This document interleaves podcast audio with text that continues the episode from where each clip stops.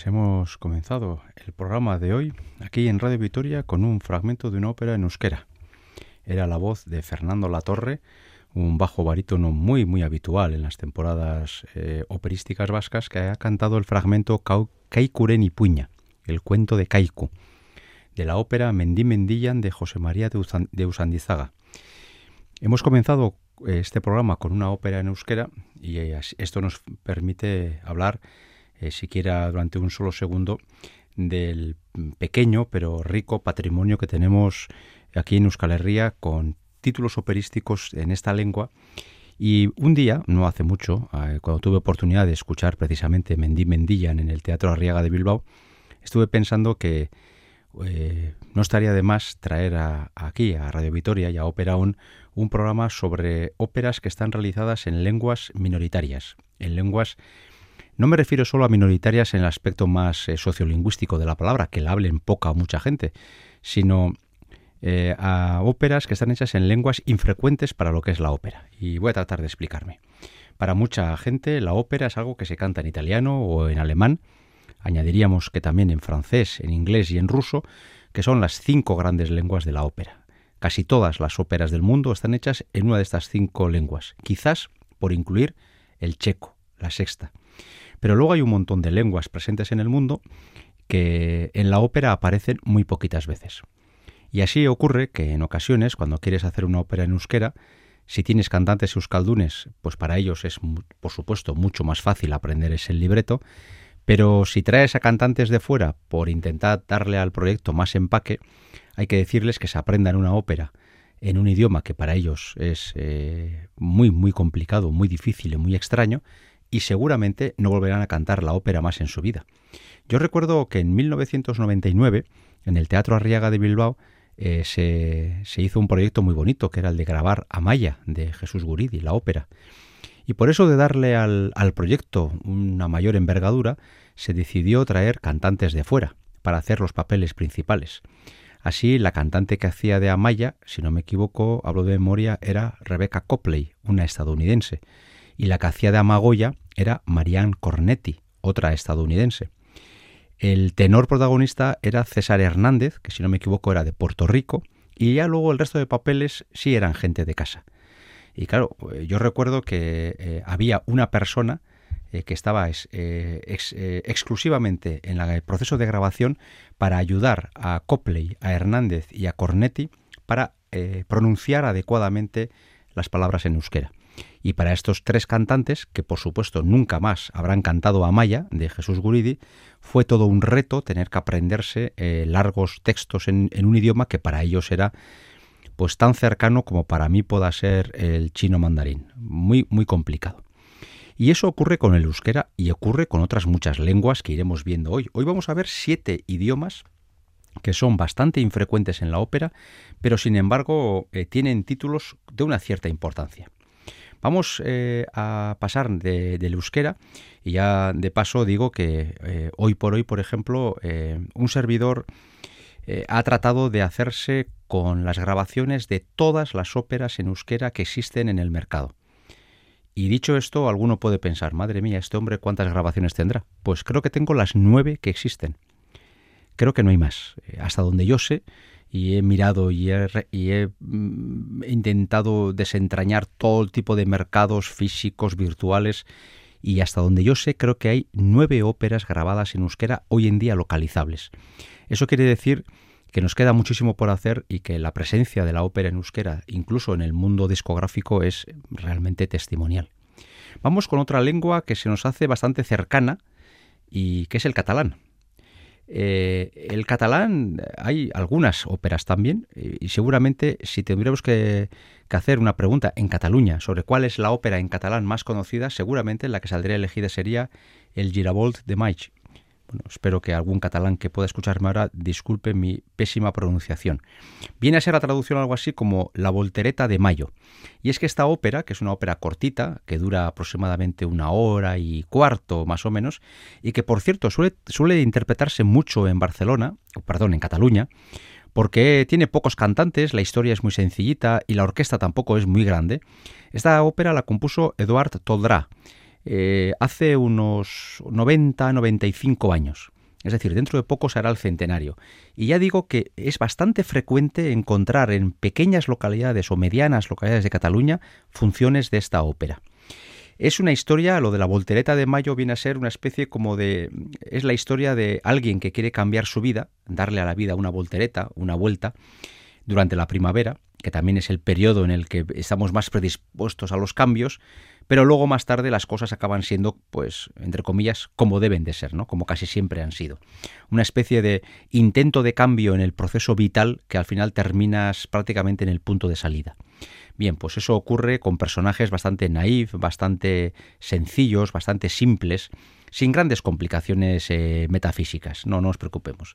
Vamos a escuchar un fragmento de esta ópera en catalán, unos cuatro minutos, eh, un fragmento de la ópera que nos ocupa, El Girabold de Maig de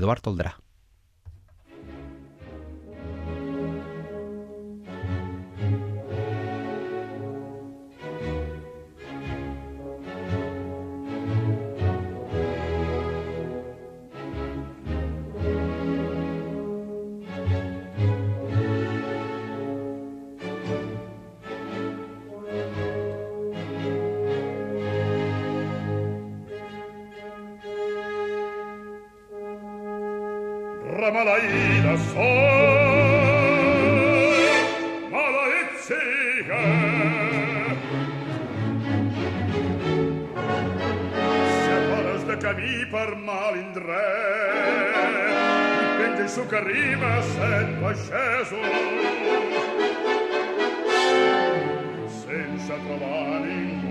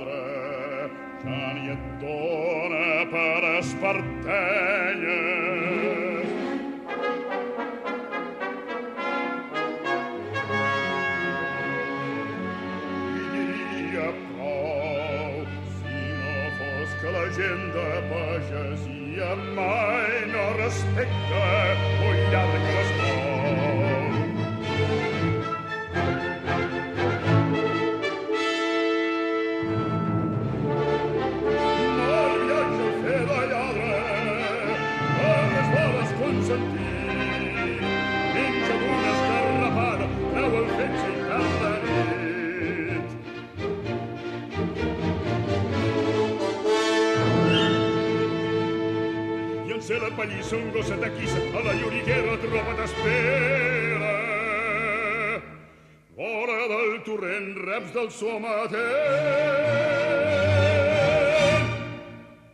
I a ciutat hi ha un jutge dels més saberuts que el paper ja embruta amb els set cibuts.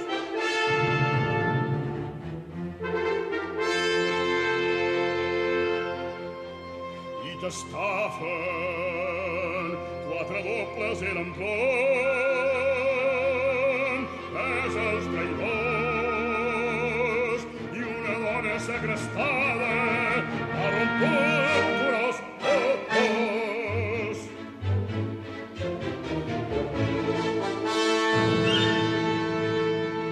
i en ser la pallissa un gosset de quissa a la lloriguera troba t'espera Fora del torrent reps del somatent.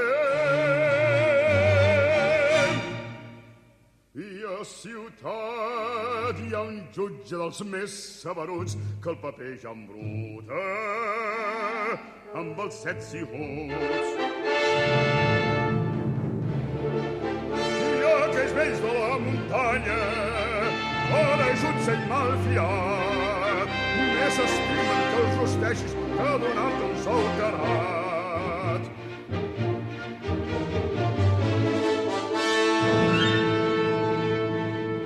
I ser la pallissa un gosset de quissa a la lloriguera troba t'espera.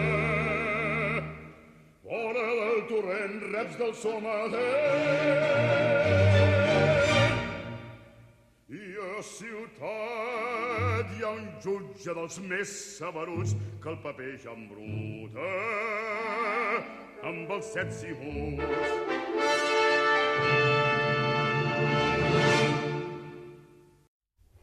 Este era un fragmento um, para voz grave masculina del Girabold de Maix de Eduard Toldrá, una ópera que está próxima a cumplir su primer siglo y que es quizás la ópera en catalán más conocida en Cataluña y seguramente también fuera de Cataluña. Antes he comentado que este tipo de lenguas infrecuentes en la ópera suelen acarrear problemas y es que si lo haces con cantantes de casa no hay ningún problema, pero si te quieres traer a gente de fuera y quieres decirle que estudie una lengua que se le puede hacer extrañísima, ello requiere un esfuerzo suplementario para ese cantante. Luego hablaremos de alguna ópera en lengua infrecuente que es bastante conocida, pero y que ha obligado a muchos eh, cantantes a aprenderse, no voy a decir la lengua, uno quizás no se aprende la lengua, pero sí se aprende el texto que tiene que decir y a decirlo de la mejor forma posible. He de decir que en algún caso concreto, hablando de óperas en euskera, me he encontrado con cantantes de fuera enormemente profesionales que han conseguido una pronunciación del euskera eh, realmente ejemplar. Ya sabemos que con el euskera lo importante es eh, decir bien las Ks, las S y las Z, diferenciarlas, las TZ, las Ts, TX, todo eso que quede bien claro y, eh, y luego eso, las Ks finales en, en, el caso del ergativo, todo eso. Y hay, ha habido cantantes que han conseguido realmente una pronunciación casi ideal. Vamos con otra lengua, pero ya caminando mucho hacia el norte de Europa, el danés. Una, ópera en danés. Seguramente si preguntamos quién es el gran compositor de Dinamarca, casi todos nos dirán que es Nielsen. Nielsen es un compositor que se mueve en la franja de finales del 19, principios del 20, y justo en 1903 o 4 estrenó una ópera que es su abertura suele ser bastante habitual en los conciertos sinfónicos, es la abertura de Mascarade. Yo tuve la fortuna de ver esta ópera en Londres hace un montón de años. Eso sí, en inglés. Los ingleses decidieron que era mejor cantarla en inglés porque aprendérsela en danés no era negocio. Yo en ese momento, como nunca había oído la ópera, pues la verdad es que no me importó gran cosa. Ahora sí me gustaría volver a escucharla, primero porque es una ópera preciosa, te haces unas buenas risas, y segundo porque yo creo que es importante respetar este tipo de lenguas mm, infrecuentes en el, en el, teatro lírico y sí me gustaría algún día poder volver a verla y, escucharla en danés. Mascarade, en Mascarade el título hace referencia a un baile de máscaras, a un baile de carnaval, ¿no? a un baile de disfraces. Es una historia bastante tópica. Estamos hablando de, del señor mayor, el padre, súper protector de una hija pretendida por personas adineradas, pero como ocurre tantas veces, la hija ha puesto los ojos en uno más pobre, que no es del gusto del padre, y por supuesto los dos llevan su relación en secreto. Y así, mientras el padre va buscándole a su hija un próximo marido, eh, bien colocado económica y socialmente, la hija hace poco caso al padre y se, está más preocupada de, de, consolidar la relación que tiene con este muchacho digamos, menos, con menos alturas sociales y económicas.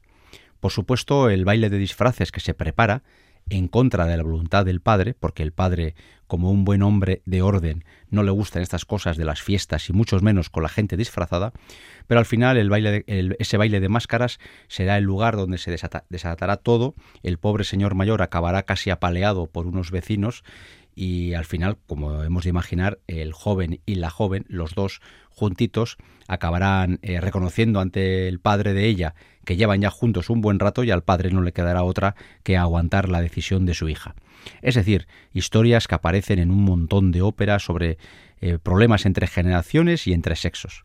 Pues bien, esta ópera, eh, escrita en danés y que en Dinamarca se suele hacer muchísimo, nosotros normalmente nos conformamos siempre con la obertura, que es, ya he dicho antes, bastante frecuente en los conciertos sinfónicos. Vamos a escuchar un coro del acto tercero de esta ópera, justo el coro del momento en el que está a punto de comenzar la fiesta de carnaval, que es la que va a desencadenar toda la acción. Es la música de Mascarade de Nielsen.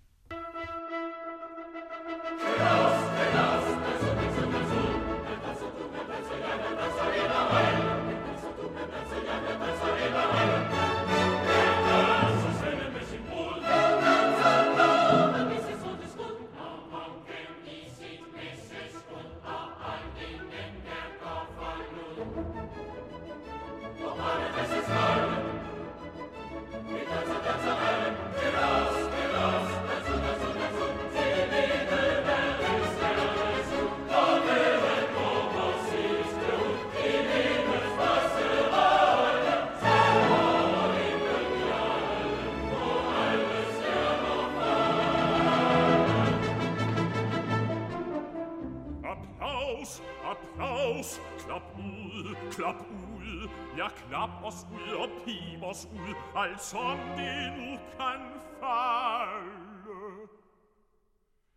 I fall vos biltros fostos ultros sciens pull und tons full O kündel misses nebenschul abracht din schelet sommerbull Dit pilfall wie pokale Men havot spil heisetel ull En rynke på din pande ud I synget over tralle. Vort falde, ralle, ralle, ralle. Elas, elas, danso, danso, danso El danso tu, el danso, ya no dansa de la bal El danso tu, el danso, ya no dansa de la bal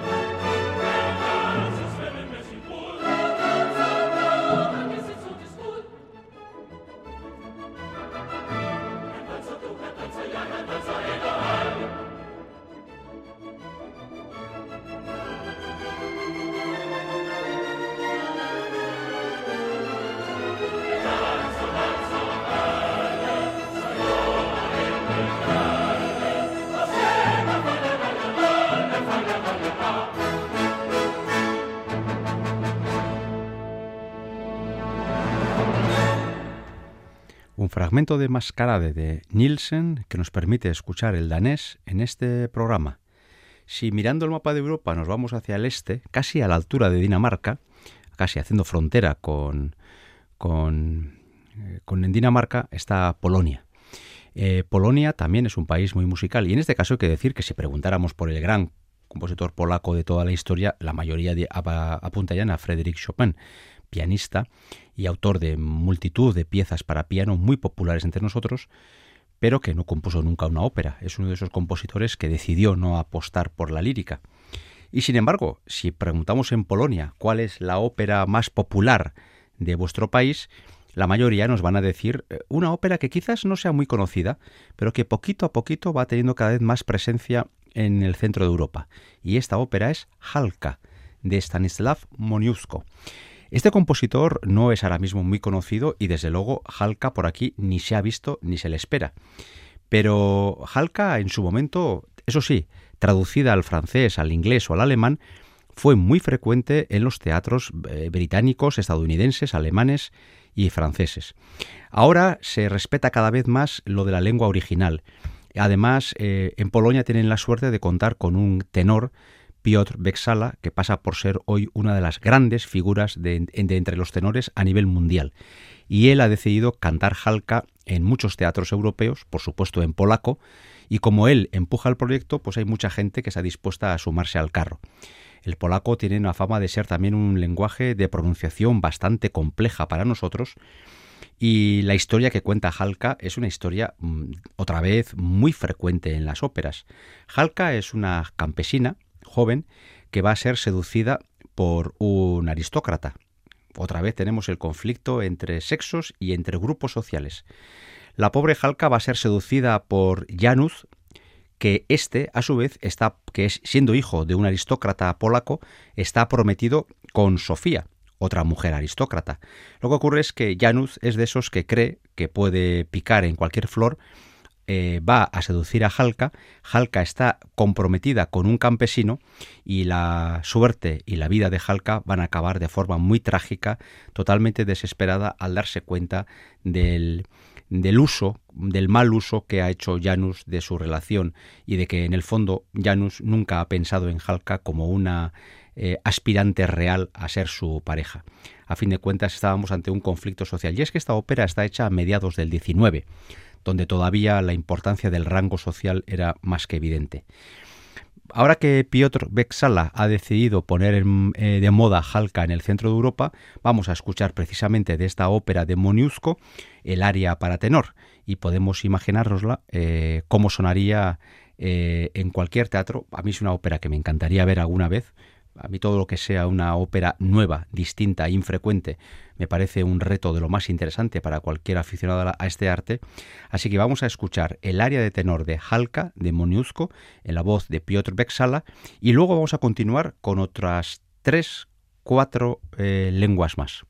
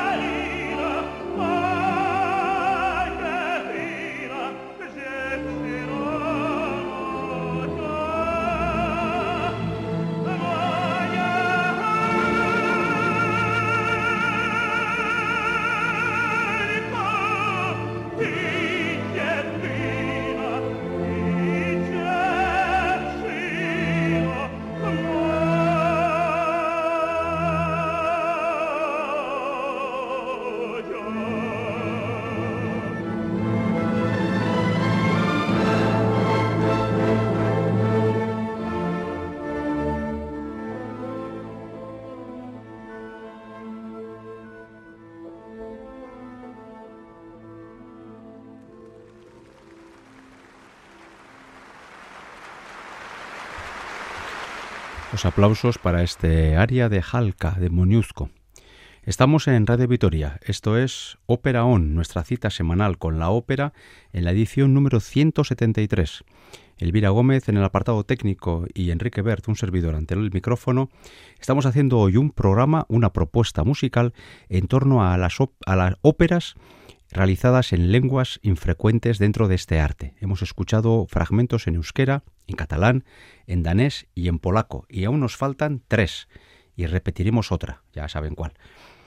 Eh, vamos con la que puede ser quizás hoy la ópera más conocida de todas las que vamos a programar. El Castillo de Barba Azul, de Bela Bartok, el gran músico húngaro. Por supuesto, la ópera está escrita en húngaro y es el típico ejemplo de ópera que es bastantes veces cantada, pero que obliga a los cantantes a aprenderse un idioma que tiene además fama de ser de pronunciación bastante compleja. De hecho, vamos a escuchar una escena de esta ópera, una ópera que, por cierto, yo la he visto bastantes veces y que es una ópera fascinante y breve, apenas dura una hora y cinco minutos, hora y diez, y casualmente la vamos a escuchar cantada en húngaro por dos cantantes alemanes muy conocidos, Krista Ludwig y Walter Berry, que además, casualidad, por entonces eran marido y mujer. Solo hay dos personajes, Barba Azul y su esposa Judith, un barítono bajo y una soprano. Y bien, ha habido cantantes húngaros como Eva Marton, por ejemplo, que la ha cantado muchas veces, pero yo recuerdo distintos barbazules como este Walter Berry, Fisher Discow, John Tomlinson, Samuel Raimi, todos son alemanes o británicos o norteamericanos que tuvieron que aprender la pronunciación correcta del húngaro para hacer frente a un papel bastante largo y bastante complejo, que es el del, el del barba azul, el hombre desesperado al ver que su nueva esposa vuelve a cometer los errores de las anteriores. Vamos a escuchar la escena inicial de la ópera. Justo así comienza el castillo de Barba Azul y esto nos permite eh, encontrarnos hoy con la quinta, eh, con, la, con el quinto, la quinta lengua distinta que vamos a escuchar hoy, el húngaro.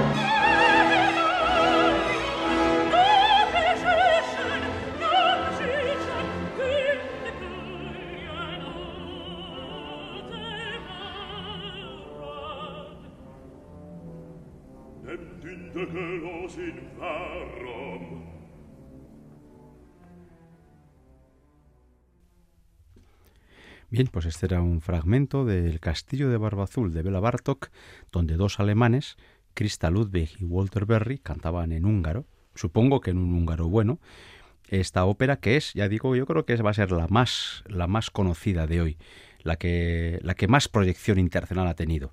El Castillo de Barba Azul es una ópera que suele ser apetecible para muchísimos barítonos bajos y sopranos dramáticas. Hay óperas incluso en lenguas muertas. Y es que Oedipus Rex es una especie de ópera oratorio que Igor Stravinsky hizo eh, durante el siglo XX y que está hecha en latín, sí, está hecha en latín y es, eh, no deja de tener su curiosidad que esta ópera, que ya digo, eh, es una especie de ópera oratorio, porque lo que es acción dramática no hay gran cosa, está, se canta en latín. Tiene la paradoja de que hay un narrador y ese narrador puede narrar la acción en cualquier lengua. Yo de hecho la he visto narrada en castellano, eh, sé que se ha hecho también en francés, en inglés. Normalmente los narradores suelen ser actores bastante conocidos. Yo, por ejemplo, tengo una versión donde el narrador en francés es Jean Cocteau. Y normalmente en este tipo de conciertos o de óperas suelen elegirse a actores o actrices célebres que hacen en su idioma natural la narración de la acción. Y luego vienen los cantantes a cantar su parte, que es en latín. Eh, bien, pues la historia de Edipo y el complejo de Edipo y todo esto es una historia muy conocida. Algún día podríamos hacer un programa sobre Edipo porque hay muchas óperas relacionadas con él. Pero como hoy lo que nos atañe es la lengua, no deja de ser curioso que Igor Stravinsky eligiera el latín para esta ópera. Así que en la voz de Brin Terfel y con el fragmento Respondit Deus vamos a escuchar la sexta lengua de hoy, el latín, en este fragmento de una obra de Igor Stravinsky, Oedipus Rex.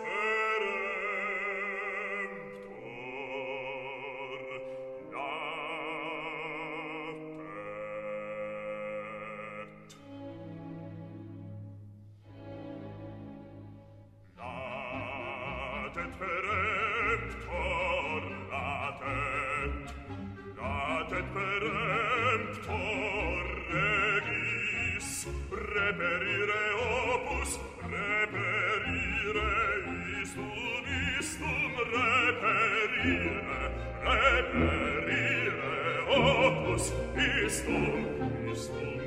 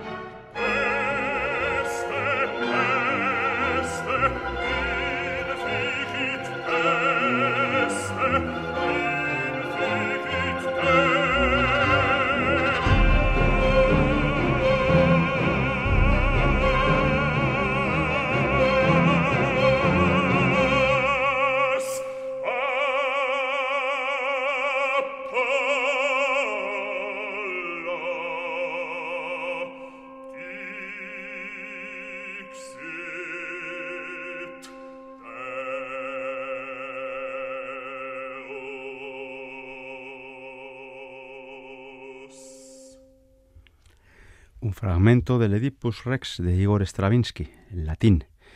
Una lengua que hoy no podría faltar, eh, desde luego bajo mi consideración, porque creo que se está convirtiendo en una, eh, una lengua casi, no se va a decir imprescindible, porque sería un poco exagerado, pero desde luego de una presencia cada vez más constante en la ópera europea, es el finés o el finlandés.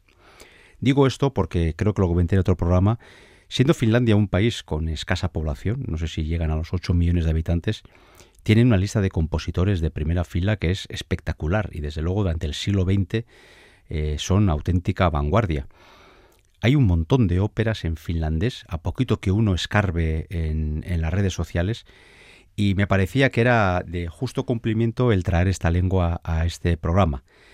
Em, los fineses además eh, suelen tratar temas bastante, digamos que tienen unos cuantos temas que los van reproduciendo en muchas óperas debido a, la presencia de sus leyendas nórdicas, en donde se entremezclan parte de las leyendas del área germana con las del área nórdica, el mundo de las sagas eh, germanas y de las sagas vikingas. Y bueno, tienen una serie de, de elementos heroicos que están muy unidos al proceso de independencia de Finlandia y la verdad es que es bastante fácil encontrar los mismos títulos en distintos compositores. Sin embargo, para atraer el finés a este programa he elegido una ópera que descubrí hace unos 20 años o de pura casualidad y de la que tengo, bueno, una cierta afición personal. Es una ópera que me encanta. Si les digo el título en, finés, que me lo sé, me lo aprendí un día y no se me ha vuelto a olvidar, Kiusauset Biumauset, eh, no les va a decir nada. De hecho, a mí tampoco me dice gran cosa. Me lo he aprendido de memoria. El título en castellano sería Las últimas tentaciones. El autor es Jonas Kokonen y narra la historia de un pastor protestante que vive en lo más remoto de Finlandia y que pertenece a un grupo protestante minoritario ortodoxo.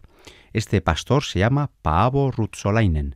Sobre este señor se hizo esta ópera, Las últimas tentaciones, y se hizo el personaje de Paavo Rutsolainen pensando en la voz de Marty Talvela, un cantante con el que siento una especial predilección y al que pude ver en directo muy poquitas semanas antes de su fallecimiento. Pues bien, siquiera dos minutos y medio, vamos a escuchar el canto de Marty Talvela, eh, dando, eh, encarnando el personaje de Paavo Rutsolainen, cuando este señor, eh, en el delirio suyo de su fallecimiento, canta un himno que se convierte en una especie de leitmotiv de la ópera. Este himno está cantado en finés y esto nos permite escuchar la séptima lengua de este programa.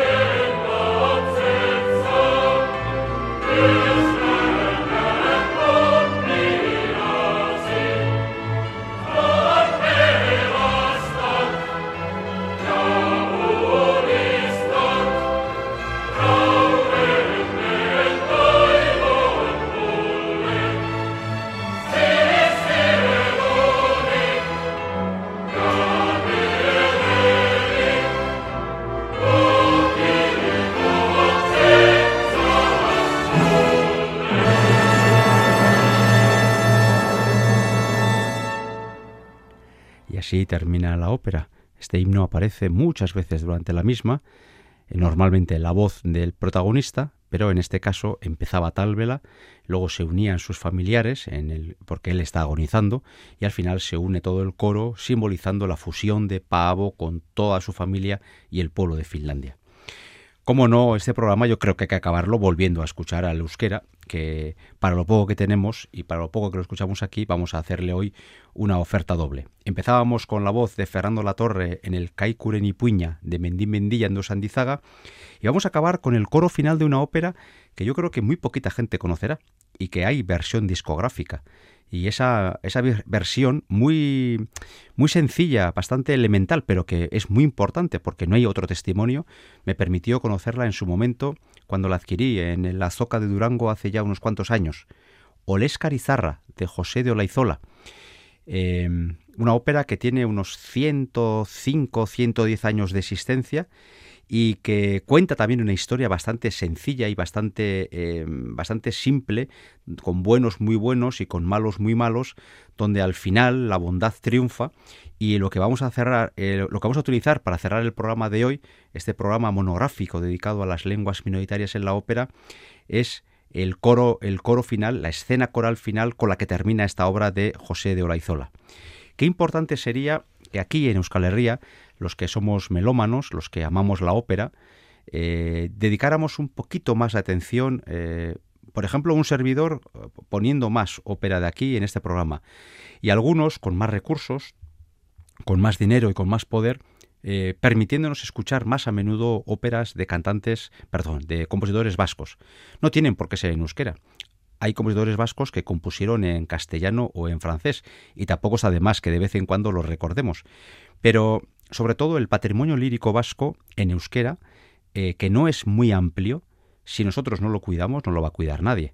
No esperemos que los eh, estadounidenses, los japoneses o los, eh, o los rusos nos programen a Maya, Mendín Mendillan u Olescar porque si no hacemos nosotros eso, no lo va a hacer nadie. Y además sería importante que dejáramos testimonio para la posteridad de ese tipo de obras. A mí, por ejemplo, me sigue pareciendo una tristeza enorme que una ópera como Mirenchu de Jesús Guridi hoy no tenga ni una sola grabación en el mercado discográfico. Pero bueno, y luego otra rápida reflexión. Se nos quedan fuera lenguas muy importantes a nivel mundial, porque hoy hemos hablado sobre todo de Europa. El japonés, el chino, el árabe, y les digo, hay óperas en estos idiomas. Y quizás algún día nos dediquemos a repasar eh, óperas en idiomas que a nivel mundial son imponentes, aunque a nivel musical son casi inexistentes.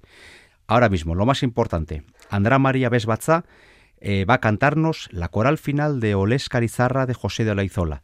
Espero que este repaso que hemos hecho hoy por distintas lenguas minoritarias dentro del arte de la ópera les haya provocado un mínimo interés. Hasta la semana que viene.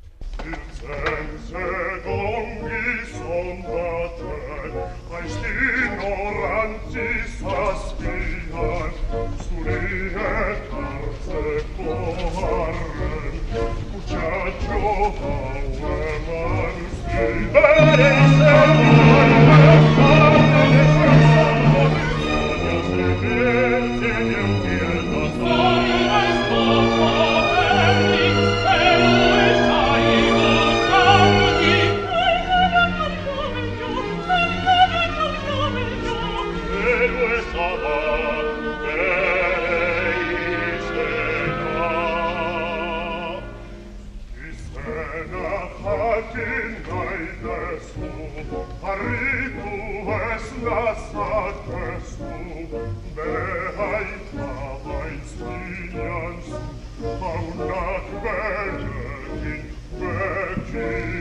Oh.